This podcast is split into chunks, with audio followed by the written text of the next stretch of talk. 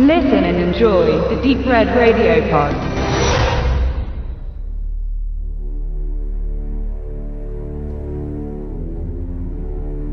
Gabby geht mit ihrer Mutter in der Stadt eine Straße entlang. Ihr Weg wird unterbrochen, als direkt vor ihr zwei Autos ungebremst ineinander fahren. Nach dem ersten Schock folgt sofort der nächste. Ihre Mutter ist spurlos verschwunden und auch andere Passanten scheinen nach verloren gegangenen Begleitern zu suchen. Dort, wo sie zuletzt standen, liegt nun ihre Kleidung in sich zusammengefallen, als hätten sich die Körper der Menschen in Luft aufgelöst. Was ist passiert? Gabby sucht pflichtbewusst und in Sorge ihre jüngere Schwester auf und begibt sich zusammen mit zwei anderen Jungs auf die Suche nach ihrem Vater. Wurde die Bevölkerung Opfer eines Chemieangriffs, einer Strahlung oder sind sogar außerirdische Wesen im Spiel? Wer die grundlegenden Bücher der Left Behind-Reihe kennt, die in Deutschland unter dem Titel Finale, die letzten Tage der Erde veröffentlicht wurden, der weiß, dass es um eine höhere Macht geht, die Macht Gottes. Der Autor und baptistische Pastor Timothy LaHaye erdachte die Geschichte und schrieb zusammen mit seinem Co-Autor Jerry B.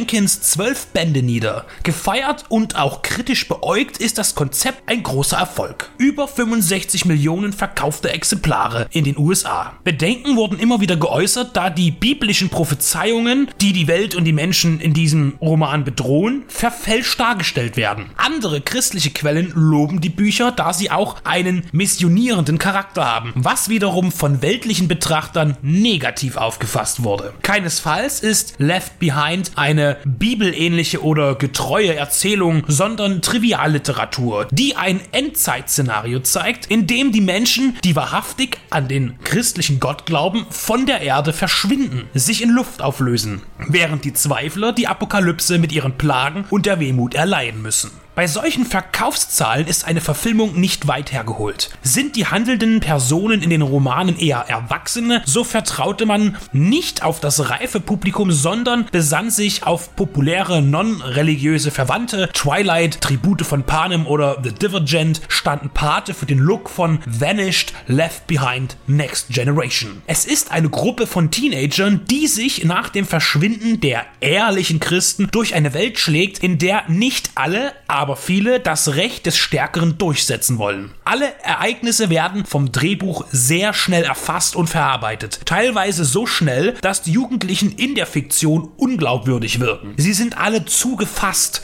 kaum verstört von den Ereignissen, die sie sich nicht erklären können. Ihre Flucht aufs Land endet dann auf einer Ranch, die ihnen vorerst Schutz bieten zu scheint. Eine Kommune, wo es medizinische Versorgung und Nahrung gibt. Dieses Paradies wird sich aber bald als Falle herausstellen und bringt tatsächlich etwas Spannung in den Ablauf. Die von Kritikern befürchtete Missionierung macht auch vor dem Film nicht halt. Sind Gabby und ihre Begleiter anfangs noch wenig interessiert an Gott, so finden sie im Laufe der Tortur zum Glauben und das auf sehr plakative Weise. Auch der Eingang ins Finale, das eine Weiterführung des Stoffes auf der Leinwand suggeriert, kommt so abrupt wie alles andere. Die Akte wirken sehr abgehackt. Erzählerisch kann Regisseur Larry A. McLean nicht an die Teen Fantasy Welle anschließen. Wenn man den Angaben der IMDB glauben darf, liegt das Budget bei etwa 2 Millionen US-Dollar. Dafür ist in jedem Fall ein technisch gutes Produkt entstanden.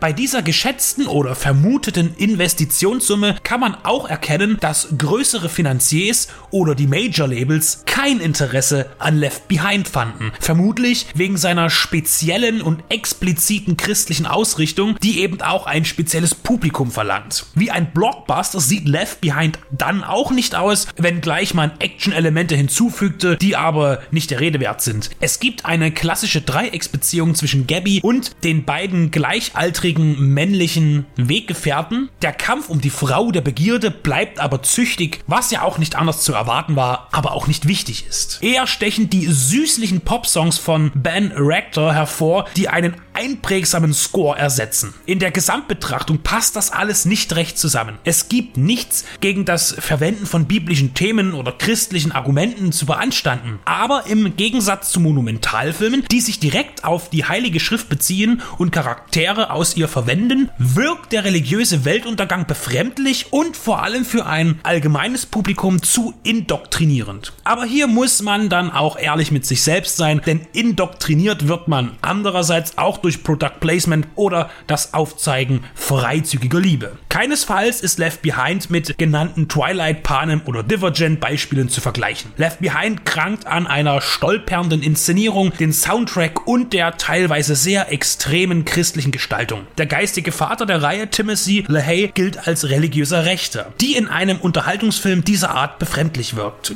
Randy LaHaye, der Enkel des Schriftstellers, fungiert als Produzent der Verfilmung und gab an, dass sein Großvater kurz vor seinem Tode im Jahre 2016 den Film gesehen habe und positiv gestimmt war. Er wünscht sich sechs Sequels zu produzieren und die Geschichte bis zum Ende zu führen. Der Erfolg bleibt bislang aber aus und das Vorhaben dürfte ein Wunsch bleiben.